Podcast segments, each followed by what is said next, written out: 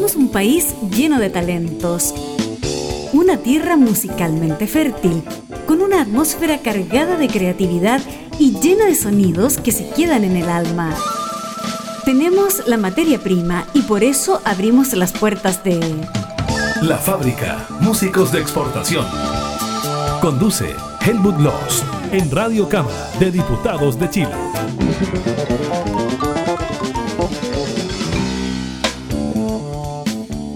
¿Cómo está toda la gente que sigue la fábrica desde radiocámara.cl? En modo pandémico, teletrabajo y todo eso, obviamente.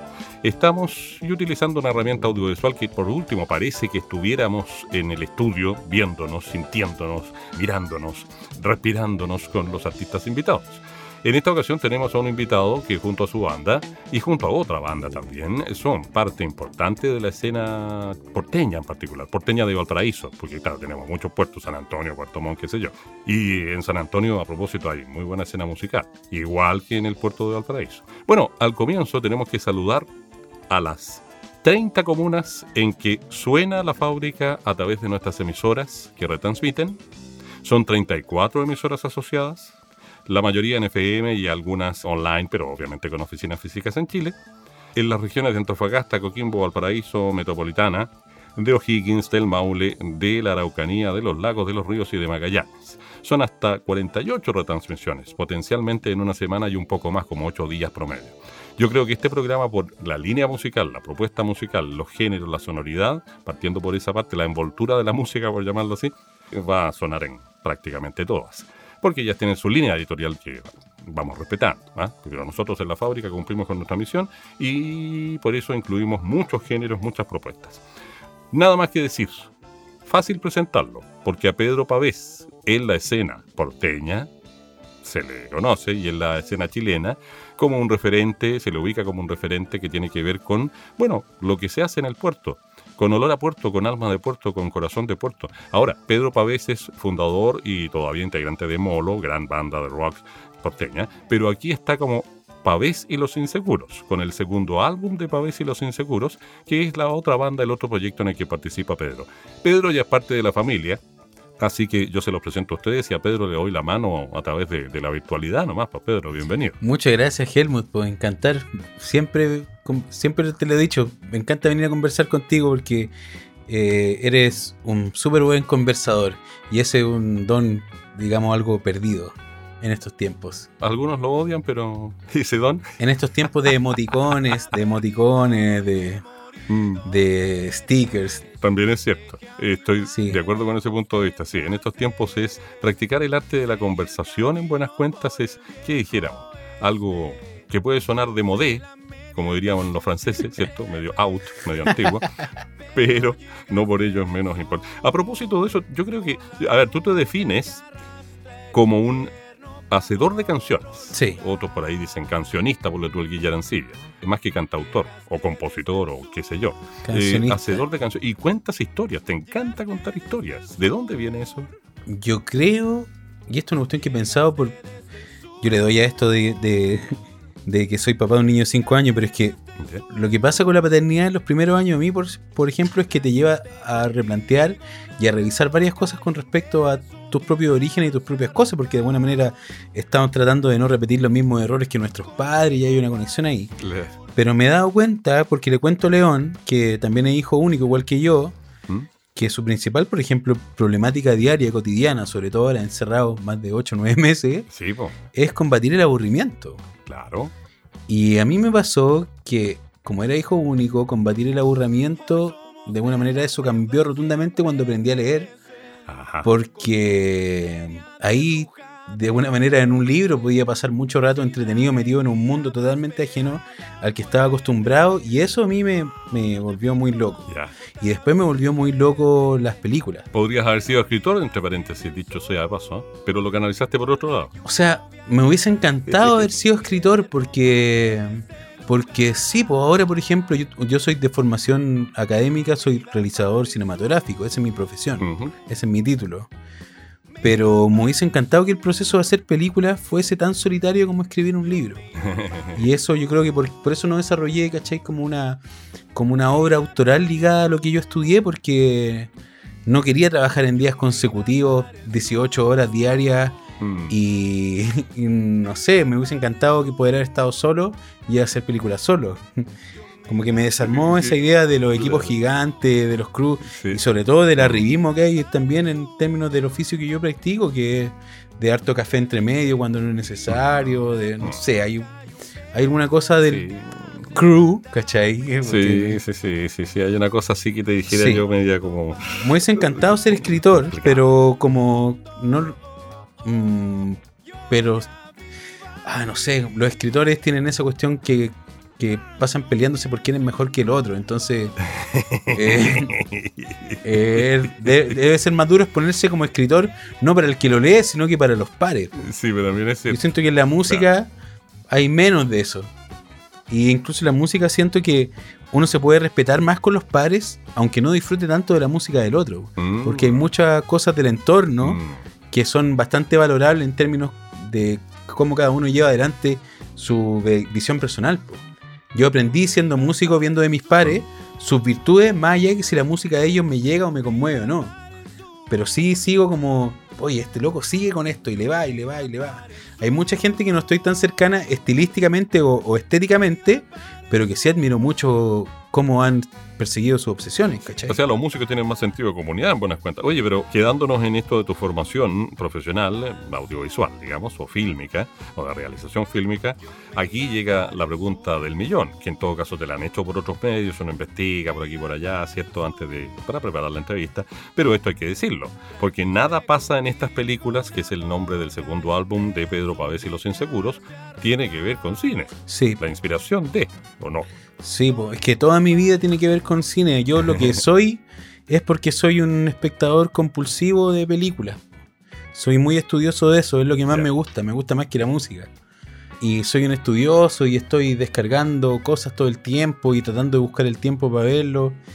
Y el nombre de este disco sí tiene que ver con eso porque los dos discos que yo he hecho con los inseguros, que pretendo hacer con los inseguros, eh, es una obra que está basada netamente en lo personal. No digo como en lo autobiográfico, porque no todas las historias son mías.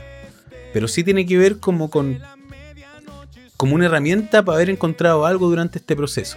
Oye, pero hagamos un ejercicio. Hagamos un ejercicio. Porque el tiempo, tú sabes, en radio nos va pillando, entonces Sí. hay que ir parcelando la cosa. Perfecto. Hablemos del personaje que determinó, por decirlo así, o inspiró, el nombre del álbum, pero primero presentemos el single que más se está pegando. Sí. Y, y- y es cuestión de ponerle play y con eso vamos a ver por qué está pegando. Tiene fuerza, tiene influencia funk, tiene energía y además tiene un título que cualquiera se sentiría bien. Imagínate, yo tengo tres veces lo que el título de la canción, de edad. Mira. Sí. ¿Lo presentas? Sí, es la última canción que es. Bueno, esta canción se llama 20 años, es la última canción que entró en el proceso de composición para el disco. Y es una canción que le tengo mucho cariño porque funciona mucho ¿Mm? para la gente que la escucha. Y que para mí también era un desafío hacer una canción abiertamente popera sin ningún tipo de, Claro, de culpa al respecto, ¿cachai? claro. Bueno, todos los géneros en realidad de la música de los inseguros que habitan esta música, desde el pop Mm. al soul, al blues, El funk, por ahí. el funk. ¿Eh? Y no sé, pues vamos, podemos ir desde, desde Steely Dan a los Jackson 5, ¿cachai? o sea, con mucho respeto, no es que tengamos ese nivel de música, o sea, como. Pero es la música que, que nos gusta desde niños, a, los- a, los- a Sí. todos los que estamos en esta banda, ¿cachai? Como repito en el programa, y a lo mejor deben estar cabreados los auditores y auditoras, pero es muy gráfica la, la imagen. La impuso en una canción, y- a su vez inspirada en el género bolero, Braulio, un cantautor Mm. español que lo conocimos por el Festival de Perfecto. Viña en los años 80, ¿verdad? Y que decía, me amamantaron con boleros. A ti te amamantaron con funk, con soul, con blues, con baladas, Claro. con pop. Claro, ahí está. po. Sí, Mostramos 20 años, ¿sí? 20 años. para que lo conozcan o bien lo redisfruten, porque a lo mejor lo ubican ya, porque ha pegado harto y bien en las redes sociales, me contó un pajarito. Ahí va, 20 años. Sí. El primer track que vamos a revisar de un total de 6, que son en total 8 los del álbum, que se llama Nada pasa en estas películas, el disco. Ahí está, 20 años.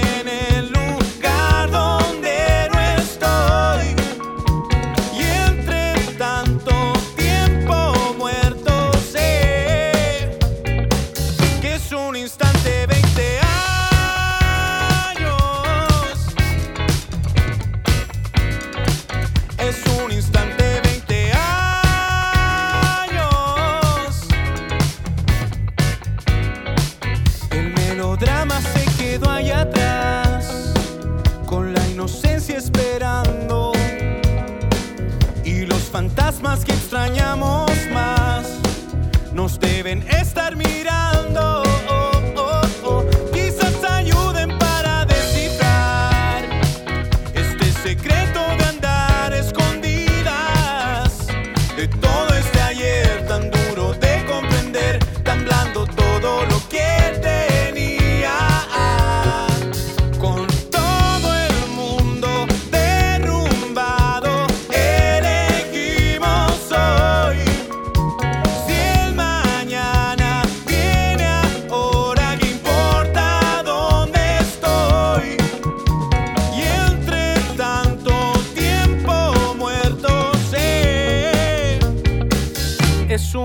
20 años.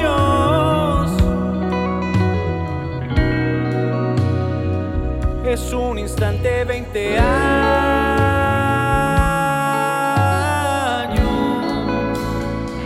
Es un instante 20 años. Es un instante 20 años.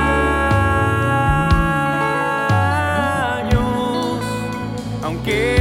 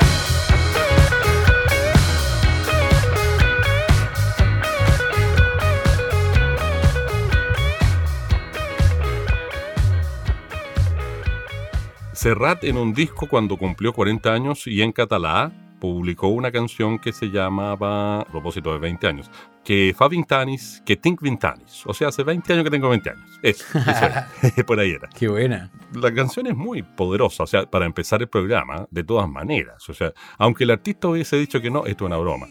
Aunque el artista hubiese dicho que no, el productor le habría dicho, oye, pongamos este tema para abrir el programa, por favor. Porque es un primer combo. Pero te digo que no fue unánime la decisión de ponerla como primer single. Mira tú, ah, ya. No, porque, por ejemplo, el jefe, que es el director musical de la banda, el Rodrigo Quirós, ¿Ya? decía, pero ¿cómo es el más popero? No es la mejor canción del disco, evidentemente. Y yo quería que fuera el más popero. No porque quería, pensaba que iba a ser un gancho comercial, sino que ¿Mm? es lo que menos acostumbrado estoy a hacer. A, a- a- a hacer. Claro. Sí, sí, sí. ¿Cachai? Fue como un ejercicio de un optimista alegre.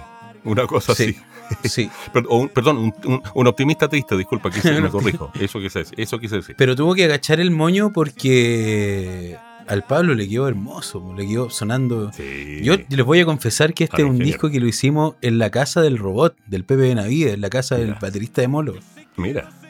Y el robot en ese tiempo vivía con el Poroto, que es mi, mi mejor amigo desde que tengo como 7 años. Y ellos nos prestaron la casa de madera antigua y lo grabamos todo con micrófonos prestados. Los hermanos Baldovino, tú cachai el Ujú. Lautaro, ahora es Siete Tigres, el Lautaro Rodríguez, con su hermano el Seba Baldovino nos prestaron los micrófonos y grabamos el disco, lo grabó el Pablo en nuestra casa. Qué ¿Qué tal? en la casa donde ensayábamos, que era la casa del robot. Y tuvimos la suerte que lo masterizó, sí, Chalo González. Chalo G, que es como ¿Ya? la eminencia, En el rubro. probablemente el ingeniero de sonido más importante de la historia de la música popular chilena. Mira, O sea, buen dato, buen dato. Claro, trabaja con, ha trabajado con, con todos los grandes, con todos. Bien, Chalo González. bien, bien, bien. Y fue, eso fue una gran oportunidad porque el Chalo lo hizo gratis porque le gustaba la música. Entonces, para nosotros, que somos una banda que no tiene un alcance de poder llegar a trabajar a ese nivel de la industria, porque ¿Mm? primero no tenemos los recursos y segundo porque no tenemos un alcance como para poder optar a eso. Sí, claro, Y él lo hizo porque sí, pues. Entonces, no sé, po. maravilloso. claro, para mí es una clase de éxito que, que es impagable. A propósito de eso, eh, en entrevistas por aquí y por allá, para plataformas, que esto que el otro, eh, tú te autodefines como un tipo que, al que no le gusta la épica de la popularidad musical. ¿ah? Eh, o sea, esa épica impuesta por el mercado transnacional y la cuestión y qué sé yo. Yo digo que es como la épica, el tongo de la épica es algo general. Claro. Y te lo puedo decir como que hasta desconfío del tongo de la épica, de la épica, por ejemplo, de, de la manera en que, en que vemos ¿Mm? eh, las imágenes, por ejemplo, de las manifestaciones del estallido social. Sí, pues son épicas distintas. Sí, pero ¿cachai? Que es la misma cosa del lenguaje que el publicitario, pues me refiero Claro. el contraluz del contrapicado a la bandera, el arriba de la estatua. O sea, es el mismo lenguaje de las películas de superhéroes, es el mismo lenguaje de nuestro enemigo. Cierto, sí. Bueno, es parte de la posmodernidad también, pues convengamos. Claro. Y ahí de alguna manera estoy yo como que me siento como por eso tratando de hacer este tipo de discos que tengan que traten de buscar lo más chiquitito, ¿cachai? Como lo, Claro. lo más invisible. A mí lo que me gusta de la idea de esta de lo que está pasando ahora en términos de la efervescencia social en este punto de inflexión en que estamos y también con el asunto del encierro de la pandemia, es que debería traer como, como decía yo la otra vez, como obras más chiquititas o menos, Mm, menos, con menos pretensión de cambiar el mundo de un paraguaso, con menos pretensión de transformarse en la última sensación del momento. Yo creo que ahí está la cosa. Y justamente las obras chiquititas son las que está haciendo en el momento. Y por hablar de obras chiquititas en términos de longura, de largura, como dijo el guaso, me pongo a pensar en aquellas pequeñas cosas de Serrat. ¿Acaso no es inmortal Sí, y dura como un minuto y medio, por decir algo?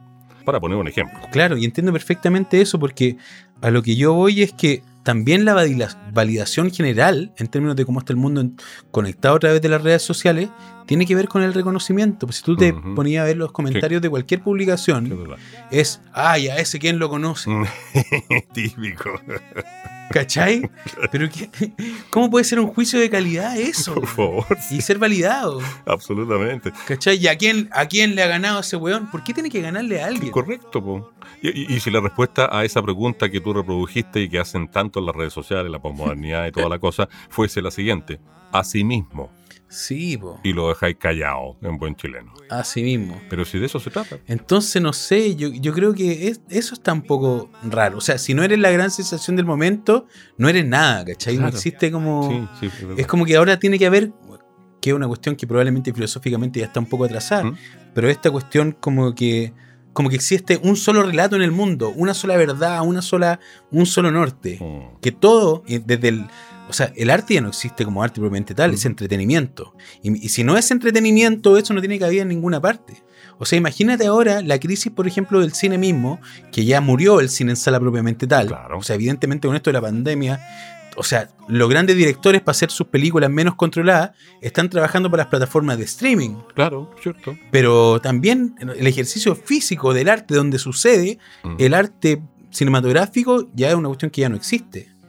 Imagínate la cantidad de películas chicas que no vamos a poder ver Correcto, absolutamente. en ninguna parte, en ningún nicho. es eh, unas pequeñas inmensidades que hay muchas películas que yo también soy bastante cinéfilo, la verdad. Es mucho menos especializado que tú, pero en mi casa mi mujer y yo somos muy cinéfilos.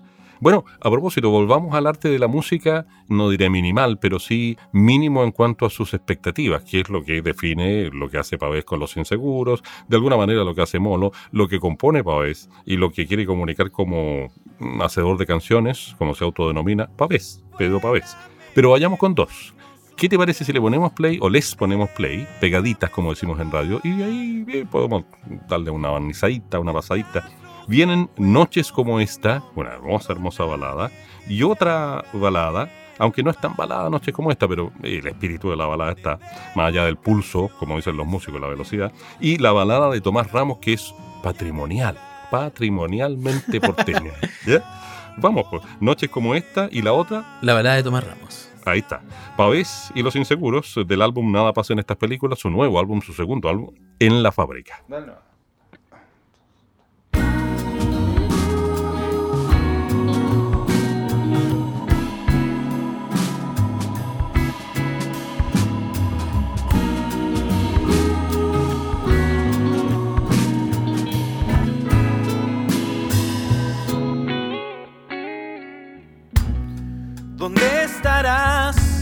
esta noche? Rezarás en tu cama y la oscuridad debe estar bien porque sé que nos sigue los pasos. Esta noche puede ser el instante en que perdí toda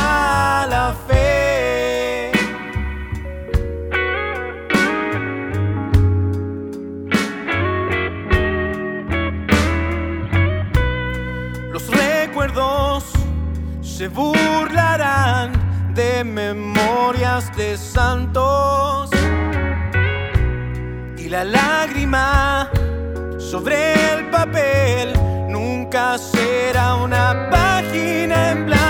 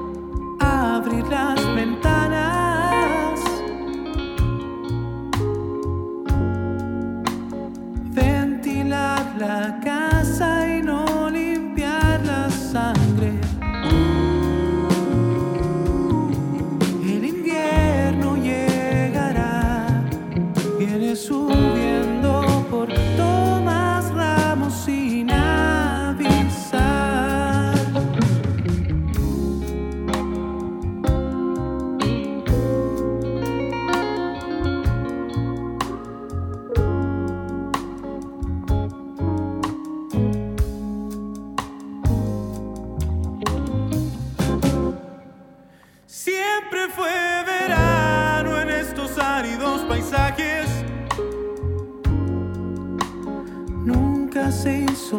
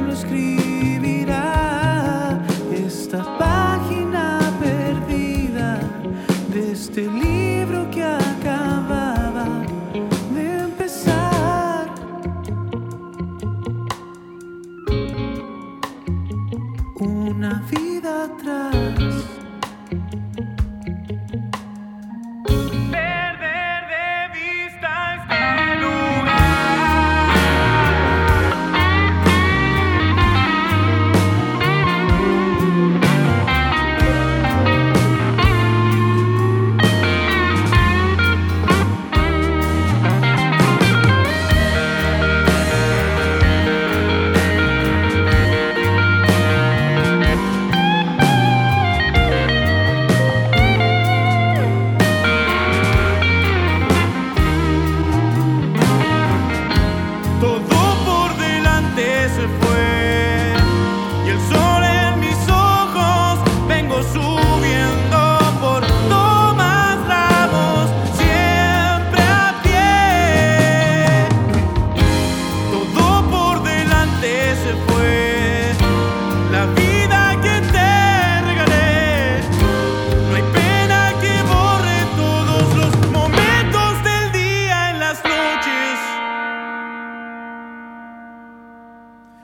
que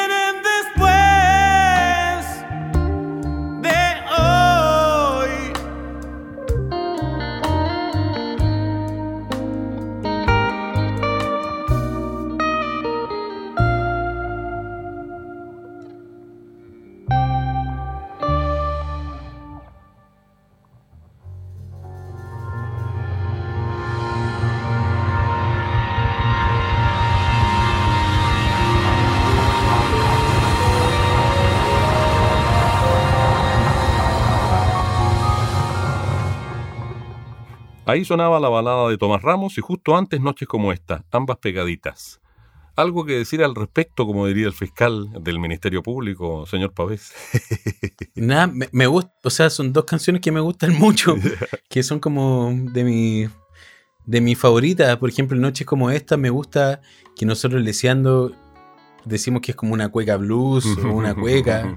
Mucho tiempo nos referimos a ellas como la cueca porque es ternario en realidad nomás, ¿cachai? Sí, un, claro. dos, tres, un, dos, tres. Claro, Eh, pero entre medio de un blues también. ¿cierto? Y esa, me gusta mucho esa canción porque una de las, o sea, no es una historia mía propiamente tal, sino que alguien que me encontré después de muchos años, Ya, alguien que en el tiempo que yo lo conocí era sacerdote y ya no lo era. Y esperando una pizza me contó una historia de cómo se había transformado su vida, y al final cuando se despide me dice, pero oye, caché que tú haces música, escríbeme una canción.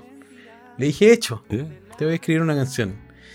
Y me prometí a mí mismo no decirle que hice la canción, sino que voy a esperar, al igual como pasaron casi 20 años desde la última vez que nos vimos, que si alguna vez nos encontramos, tengamos una historia, oye, al final te escribí la canción, ¿escuchaste alguna vez o no?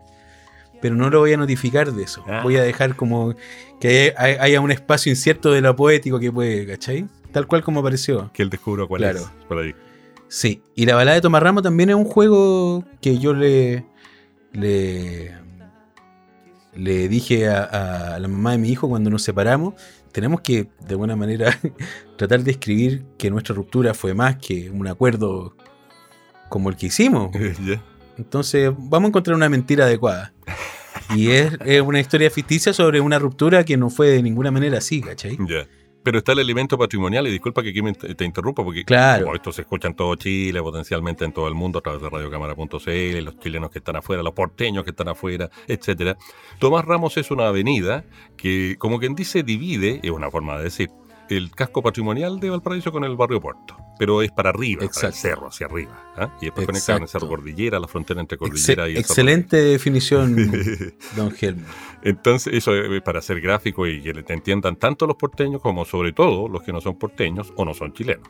Y claro, Sí. y Tomás Ramos eso es parte del patrimonio porteño. Entonces, eh, el- el- en- entretenidísimo y súper interesante lo que dijiste, pero además el marco escénico, y ahí a lo mejor ayuda a la formación audiovisual, fílmica, Es una quebrada, es una grieta. Claro, o sea, a cualquier porteño o porteña Sí. que esté escuchando en Finlandia, en Groenlandia, en África, le va a venir a la mente Tomás Ramos, la avenida Tomás Ramos. Sí, o sea, ese- esa era la idea, o sea, como que funcionar en términos de una imagen, o sea, Mm. no es porque voy a decir la calle donde vivo yo, sino que Mm. evidentemente es una calle que genera una, un quiebre, una, una bifurcación, una quebrada, una separación de mundos. Correcto. Y sí, o sea, de esa manera es que nosotros tomamos las decisiones, entre comillas, artísticas. Ya. Buscamos que siempre tengan un, una- un referente. Nosotros no somos grandes creativos originales, somos buenos particular operaciones formales a través de referencias. Oye, a propósito de eso, eh, la plantilla completa, incluyendo a la manager, Así. que nada menos que es profesora de historia, o sea, no es menor, Sí. en, en- en cosas, a partir de lo que conversábamos recién con Pedro, amigas, amigos que siguen la fábrica, no es menor decir eso. Claro, está haciendo un doctorado también en España, así que no, es, es muy matea. Claro, entonces tiene una visión, no y además, como diría un ingenierillo comercial, tiene el perfil perfecto para la propuesta que hacen para ver si le son seguros. Porque es una propuesta patrimonial que tiene muchas cosas siempre de Valparaíso por aquí o por allá, y no de la región, de Valparaíso la ciudad. Entonces, eh, yo creo que. Pero bueno, hablemos a propósito de eso. Yo quería invitarte a que desglosaras la plantilla. Pedro Pavés, cuáles músicos y el quinto, el quinto elemento, como quien dice a propósito del cine. Sí. Nachoco. ¿Ya? No, es que nosotros no, no sabemos realmente cuántos elementos somos porque siempre vamos incorporando o desincorporando. Bueno, en este álbum vamos a tener que hablar más rato antes de que termine el programa eh, y hacerles la mención a los Sí. otros músicos que intervinieron también. Pero Sí, los, los sí. bases, los bases son cinco, incluyo a la manager. ¿Y son? Sí, es verdad. Son Rodrigo Quirós en el Mm. bajo, ¿Ya? que es un músico de mucha trayectoria, toca con muchas bandas bacanas y músicos bacanes. El Pablo Muñoz, que mi compañero guitarrista, también sonidista de Molo, de Pascual y la Vaca, de Camila Moreno, trabaja con muchos artistas bacanes también. Eh, y Roberto Lillo, que también es un all-star de la música de la escena de hace mucho tiempo. Bien. Grabó ahora en el disco de la Nati, de la Mora Lucay, que está súper bonito. Correcto, me enteré. Me enteré de que sacó un disco nuevo, La Mora Loca. Y el quinto elemento. a propósito Eh, de que la Carolina. pensando en la película, yo chacoteo con eso. Claro, la Carolina, la Carolina Ibarra que, que, que ordena un poco la cosa, Sí, porque nosotros no gestionamos nada, nosotros hacemos canciones, tocamos, pero no hacemos nada al respecto que tenga que ver con el. Ya. Y ella. Ella llega a nosotros porque ella está ligada a esta cuestión de la música de siempre, porque su hermano, Nachoco, que tocó conmigo en Molo y que todavía ha tocado con nosotros los inseguros cuando puede, ¿Ya? es probablemente el músico más impresionante que me ha tocado estar en una. eh, como en parado al frente de él, tocar música con él. El Nachoco tocó en Tronic hasta hace poco. Es. eh, mira, iba a tocar en la banda con Alan Johannes en Ah, Lollapalooza chica. antes que se cayera. La banda era Alan Johannes, el Felo Fonsea, el Cote Fonsea y Nachoco. Con eso te digo todo. Y bueno, un músico increíble. Y la Carolina siempre ha sido la hermana del Nachoco y son súper cercanos y unidos. Entonces, cuando el Nachoco aparece en mi vida como la amistad, aparece la Carolina también y aparece toda la familia del Nacho. pues Uno puede entender del lugar de donde vienen, cómo son sus papás, cómo, cómo lo apoyan, ¿cachai? Claro. Entonces, para nosotros ha sido como un aire fresco que nosotros éramos unos viejos mañosos acostumbrados más que nada a estar rabiando y diciendo, pero ¿por qué tenemos que hacer estas tonteras y no estar haciendo nada? La Carola se ha encargado un poco de gestionarnos y, y es bastante bueno porque también nuestra la manera de compartir entre nosotros siempre es tertuleando, filosofando y tratando de mandarnos contenido y peleamos mucho aparte del tiempo también. Porque somos buenos para discutir. Pues. Alguien tenía que llegar a tomar decisiones y tenía que ser una mujer, porque la revolución de la mujer es la que va quedando por desarrollarse. O sea, por ahí. es la única revolución que puede salvar al mundo, creo yo. Sí. Oye, a propósito, viene una canción con nombre de mujer Sí. y le vamos a pegar otra para que, para que después no nos pille el tiempo, tú sabes perfectamente. Entonces propongo que usted presente, maestro, así brevemente, por favor, Teruca y después el sur. Van a ir pegaditas. Sí. Bueno, eh, Teruca es mi mamá. Mish. Y como, como yo digo al respecto, como que el primer disco que hicimos con Los Inseguros, La Casa, era un disco donde yo hago ciertas reflexiones o tuve que de alguna manera entrar a buscar en mis álbumes de fotos internos eh, ciertos elementos que tenía que solucionar sobre mi papá. Ya. Y este disco son cosas que tengo que solucionar sobre mi mamá. Sí, po. Y, y este, bueno, es Teruca y El Sur es una canción que quería que contrastara, queríamos tener una canción con la vibra Jackson 5 que contrastara con una lírica que estuviese al otro lado de lo que esperamos de una canción de Jackson 5. No sé si funcionó tanto, pero también es una canción que gusta mucho Sí. a las dos personas que nos siguen. y, que nos va a ser- y que nos va a servir para hacer la curva dinámica, como dicen tanto los músicos como nosotros los radiales. ¿eh? Ya, po. Sí. Oye, Teruca, Teruca tiene una sorpresa. Escuchen con calma y cuando ustedes les quede la sensación de que terminó, mentira, no ha terminado. Ahí viene la sorpresa. Teruca y pegadita el sur del álbum Nada pasa en estas películas con Pedro Pavés y los inseguros aquí en la fábrica.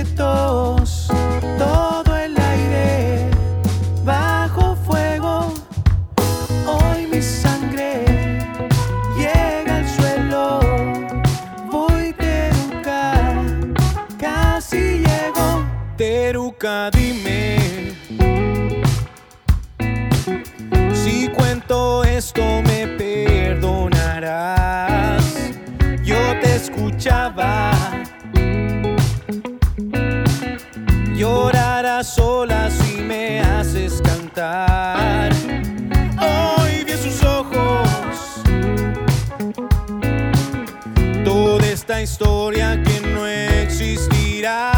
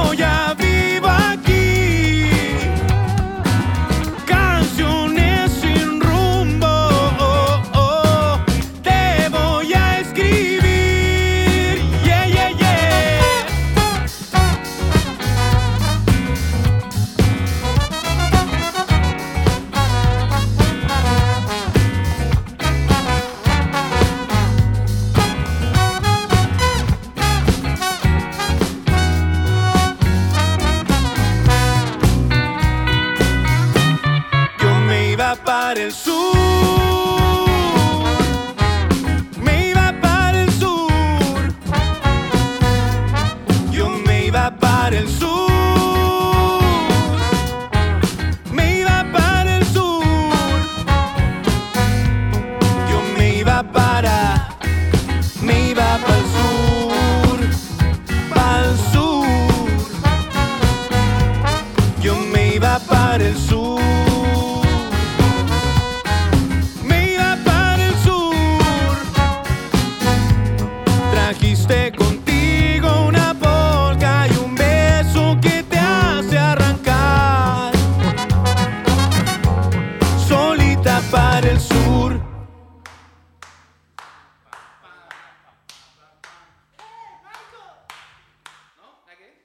Sur sonaba y justo antes Teruca, que tiene mucho de vacilón, digámoslo así, ¿eh? de, no sé, Sí. de jam session. Tiene un, un groove, un groove. Sí. Sí, eso. Bueno, esto es súper anacrónico, anticuado en realidad, por decirlo mejor dicho, anticuado. que es como que nosotros somos una banda que, que suena y se registra con músicos tocando en un mismo espacio. Correcto, sí. O sea, donde pasa un accidente, ¿cachai? Donde es una canción más libre, una canción donde queríamos hacer algo que ya no se hace, porque cualquier productor te lo hubiese sacado para Cierto, afuera. Cierto, ya los Beatles grababan juntos eh, de, de una sola toma en los estudios de allá de, de los Abbey Road, ¿verdad? y de los 70 se dio bastante eso, pero después ya, seguramente ya en los 80 no se daba mucho. No, no, no lo tengo tan claro, Claro. pero seguramente. Pero ahora, por ejemplo, meter una sección instrumental porque sí, improvisada. Claro. O sea, porque eso evidentemente estábamos ahí siguiéndonos Sí, uno a otro, claro. ¿cachai? A propósito, esa es la otra parte que no puede quedar fuera. Porque a Pedro Pavés, en relación con Molo, a Pedro Pavés en relación con los inseguros, mucha gente le ubica, les ubica, qué sé yo. Pero no podemos dejar de mencionar los excelentes músicos de sesión que se unieron a esta comunidad que hizo el disco, o que lo grabó. Sí. Algunos han Sí. estado en la fábrica, como José Moraga, No, por ejemplo. O sea, pero imagínate el lujo de tener un músico como el José Moraga que nos hizo hasta los arreglos, ¿cachai? Trombonista. al Tomás Díaz, que es el, el trompetista también, para mí, que yo les digo siempre, yo no soy músico, soy un aficionado, un amateur. Sí. Para mí que ellos vengan a, a participar y aportarme una cuestión, un sueño. O sea, yo, yo con este disco me siento como que es mi punto más alto porque me ha permitido ver de cerca la música que tienen ellos dentro. Claro. Por ejemplo. ¿Cachai? Y en teclados también creo que había. Y no, pues me siento súper afortunado. ¿En teclado? En teclado está el, el Chupay, Felipe Chupay, Sí. Y el, el chico Acuña, el Eduardo Acuña. También estuvo en el programa con alguna banda por ahí. Sí. Sí, con Trapo probablemente. Sí, lo estaba. No, son músicos bacanes, ¿cachai? Músicos, todos son músicos bacanes. Y, mm, y no sé, yo me siento agradecido de que, de que hayan dicho que sí, po. Me siento hermanado contigo. Yo tengo un sueño que cuando me voy a dormir lo practico. ¿ah? me paso conciertos por la cabeza y me imagino una de esas bandas de los 70 Cacha, o fines sí, de los po. 60 que tenían 12 miembros, sección bronce, sección percusión, lag, vocalista o coralista. Mi digamos. sueño, Una maravilla, espectacular. Mi sueño. Cachete. mi sueño. Somos igualmente nostálgicos. Yo lo veo desde mi presencia en aquel tiempo, eh, porque hoy ya tengo 60. Entonces alcancé a cachar en buen chileno a ver, a visualizar y hasta ver videos o películas en las que aparecía eso. Y tú lo tienes incluso más nostálgicamente instalado. Y bueno, pues hoy en día lo puedes encontrar en la, en la web, qué sé yo, en fin. Yo me di cuenta que envejecí mucho antes de lo demás porque me siento muy poco a gusto en esta época. Ah. Un atrasado para su época. Me he dado cuenta que soy una persona que mira para atrás, ¿cachai? Ya, correcto. Y en ese sentido, el arte o, o- o los estímulos que recibo, generalmente que más disfruto son de gente que tiene esta misma visión que mira para atrás. Y te lo puedo decir con respecto a, a cualquier cosa, no sé, a- Ujú. eh, en el cine, por ejemplo, por eso me encanta Osu o Kaurismaki, que son gente que mira para atrás, ¿cachai? Correcto. Y, y no sé por qué será eso, ¿cachai? Cuando era más joven, más impetuoso, quería llevar la línea de la vanguardia más arriba, ¿cachai? Como hacer algo más loco, transgredir, porque sí. Y me di cuenta que envejecí rápido, porque también me desencanté, yo creo, de la manera en que está el mundo. Bueno, es que ahí es donde uno toma, y ya tenemos que ir cerrando, porque tú sabes que el tirano más Sí, grande sí, que sí. existe es el tiempo en radio, Exacto. aunque hay otros por ahí, pero no, el tiempo en radio es el más tirano de todos. Eh, pero me quiero quedar con eso porque tú lo dijiste para algún par de entrevistas por ahí. La revolución que hay que hacer, por decirlo así, la que queda por venir va de la mano de las mujeres tal vez, no es tanto lo que queda por hacer en el mundo, eh, tomando en cuenta cómo está, digamos. Y digamos, a través de tu música, el espíritu es, es minimal. No es que sea minimal en términos de que sean micro canciones, pero es minimal en términos de expectativas. Claro. ¿Para qué tener una tremenda expectativa de ser algo así como, incluso con todo el respeto que me merece musicalmente y por la gestión también que han hecho por ella la, mm, la Mon Laferte, que ya ya tres Grammy, latino, puede ser esa y es válido, pero la tuya no tiene por qué ser esa, ni tus músicos tampoco. Es que mira, es que yo ni siquiera tengo un plan, pues, Helmut. Sí, O sea, yo ni siquiera tengo un objetivo, ¿cachai? Claro. Yo tengo una necesidad que no puedo explicar nomás. Y ese misterio es el que a mí me interesa develar, po. O sea, no sé qué va a pasar en el momento. Ahora me siento súper contento con el disco que hicimos, ¿Mm? pero sé que me voy a desencantar luego. Pero ¿qué va a pasar en el momento en que haga un disco y que diga, oye, esto me encantó? Probablemente no haga más música. Eh, claro, No sé, no sé qué va a pasar. digámoslo en chileno y en chileno popular, te le sale solo. Sí. Claro, es incontenible. Entonces a mí lo que me interesa es como el, el valor del, del ejercicio, ¿cachai? Del intento de, de- de Correcto. hacerlo. Y eso es interesante como testimonio para ir cerrando el programa. Quedarse con ese discurso que, que te describe a ti, a tu etapa de la vida, a tu vejez temprana, como tú dices, autotomando para la chacota, para la broma. Pero en definitiva, ¿por qué no llenarnos? Llenarnos una- un decir, pero tener un, un porcentaje importante de gente que hace música porque necesita hacer música. Sí, po. Y qué viene después dirá "Eh, lo que pase, lo que sea, lo que Dios quiera, llámale como quieras, eh, etcétera. Sí. Eso, eso me- como mensaje de cierre a mí me, me agrada, o sea, se agradece. O sea, es que ahora estamos, estábamos en un espejismo acerca de que todo Mm. tiene que ser de industria. También. Todo tiene que ser como, eh, con palabra en inglés, todo tiene que ser workshop, todo tiene que tener un café, Claro. un vino de honor, weón. Hasta presentar un disco tienes que hacer un vino de honor. ¿Cachai? Entonces estábamos en esa Mm. y de repente todo, sí, la industria, la industria, la industria, todos creyéndose la industria. Viene la pandemia y nos damos cuenta que qué industria si estamos todos los músicos pidiendo limosna para Sí, tocar por un micrófono de celular en Sí. condiciones paupérrimas Claro. para que los otros nos reciban con una calidad terrible. O sea, yo creo que esto nos demuestra que todo es una gran mentira. O sea, yo creo que de- la única manera que, que- o sea, que siento que una verdad que uno no puede como invisibilizar es que uno, la música que necesita salir, va a salir en las condiciones de- en que sea. Ujú. Y está bien, si uno quiere ga- ganarse la vida con respecto a la música, tiene que hacer ciertas cosas. Pero ¿cómo hay a preferir ganarte la vida con la música en vez de ganártela, no sé, hasta vendiendo drogas? Sería más, más, más rentable. Mm. ¿Cachai? Claro. O sea, mira, esto es como lo siguiente, lo grafico sonoramente. Y, y preséntanos, por favor, después el tema con el que vamos a cerrar, que por lo demás lo, lo suelen usar para cerrar eh, shows, porque como decía el Pedro fuera de micrófono, en el fondo después de eso, y yo se le decía en italiano por chacotear, no nada niente più di fare. ¿ah? No, no hay nada más que hacer. po, ¿ah? Nada más que hacer, na- ir a acostarse. Pero te lo grafico. La industria, la industria, la industria. La industria, la industria, la industria. Eso es lo que pasó. Para ponerlo gráficamente en términos que lo van a entender los técnicos en sonido, los músicos, los fans. En el fondo es lo que planteas tú y es un punto de vista muy válido, muy ciudadano, muy político en el amplio sentido de la palabra y muy filosófico. Y, y- y- y da como para volar, fíjate lo que son las cosas. Voy a jugar con las palabras. da como para pegarse un vuelo. Pero no quiero pegarme el vuelo yo. Aunque sí te voy a pedir una cosa, pero lo vas a decir tú. Estoy chocoteando nomás, un juego. Perfecto. ¿ah? No quiero decirlo yo, pero te lo quiero pedir. Y tú le vas a poner título con, con presentar la canción. ¿ah? Vamos a decir que Pedro Pavés estuvo junto a los inseguros y músicos invitados. ¿ah? Y el quinto elemento de la supermanager que tienen en la fábrica. Entonces yo le pido a, a Pedro que haga lo siguiente conmigo. Vuélame.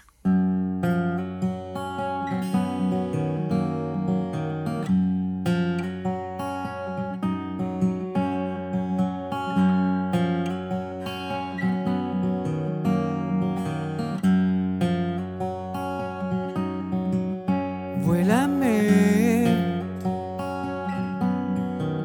no puedo llorar, no me acuerdo ni cómo empezar, ya es muy tarde para enamorar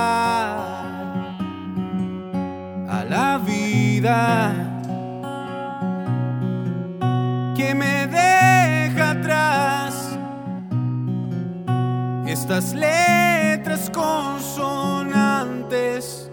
No me hablan solo riman con verdad. Y nada más. Vuélame. Mi mamá no está. Ya no hay nadie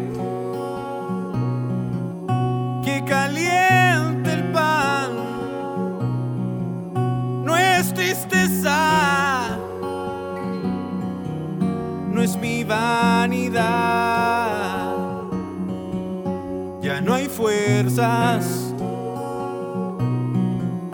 para despertar estas letras consonantes. No me hablan solo riman con verdad. Y nada más porque escribo con las venas los horarios para tomar clonazepam. Param,